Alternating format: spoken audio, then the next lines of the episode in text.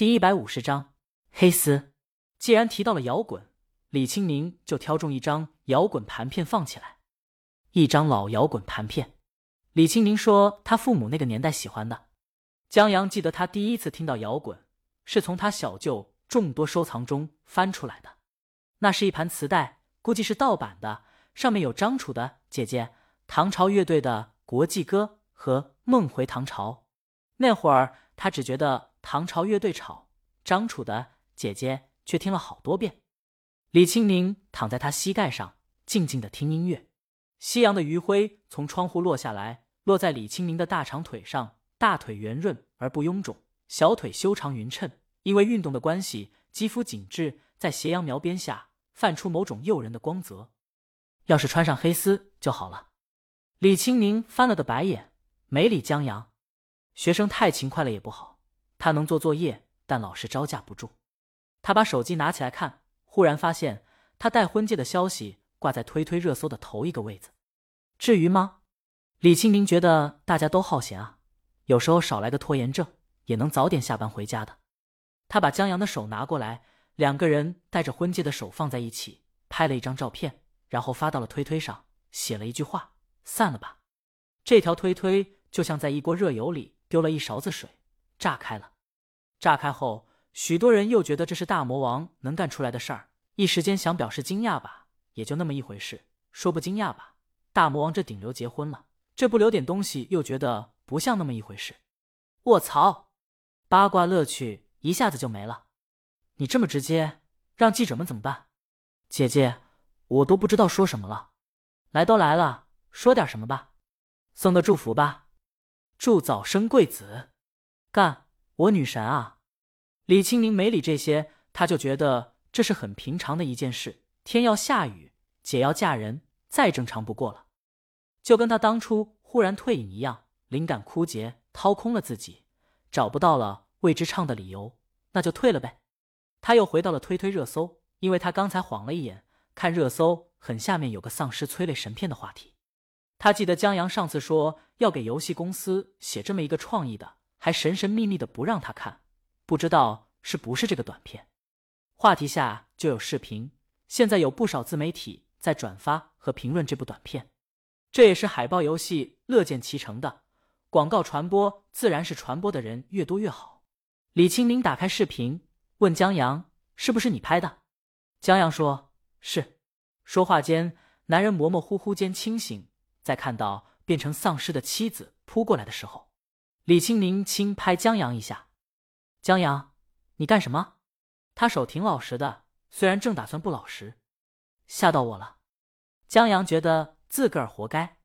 待宁姐把短片看完后。长叹一口气，本来想跟去官方推推下面发一串刀片谴责的，可推推不知道为什么崩了。他索性把手机放下，把江阳的手拉出来，在胳膊上轻轻的咬了一口，就轻轻印出两排牙印，就放开了。送刀片就算了，我咬你，他就纳闷了，自个儿老公好好一个阳光少年，怎么净整催泪的？江阳想让他咬别的地方，滚！李青宁坐起来给他爸打了个电话。问他喜不喜欢父亲节的礼物，老丈人觉得还凑合。微缩模型有点丑，虽然对看小说挺有帮助的，但破坏了想象力，不太好。下次再有推理小说，先把书发过去就行了。微缩模型可以后面补。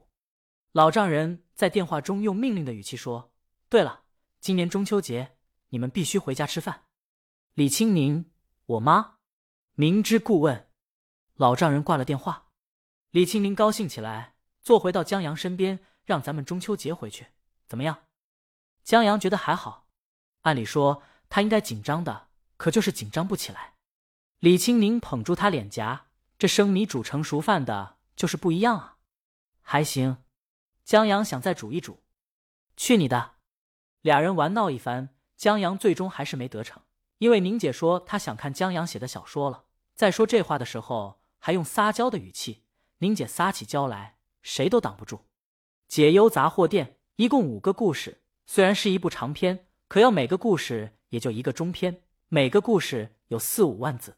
对于有些人而言，打字蜗牛似的，一天写不了几千字。可江阳打字还好，尤其在打磨了记忆后，灵感咕噜咕噜的往外冒，那可真是下笔如有神。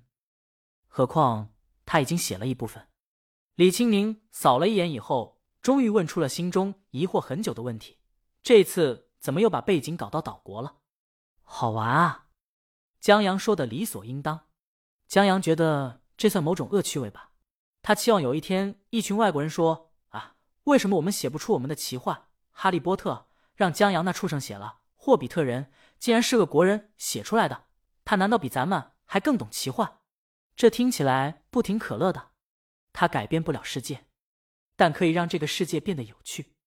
至于挣钱什么的，都在其次。再者，想挣钱，写什么书啊？也就肠胃不好的才写书。李青宁不喜欢在电脑前看书，太累。江阳就把这一章打印出来，然后去换了一身衣服。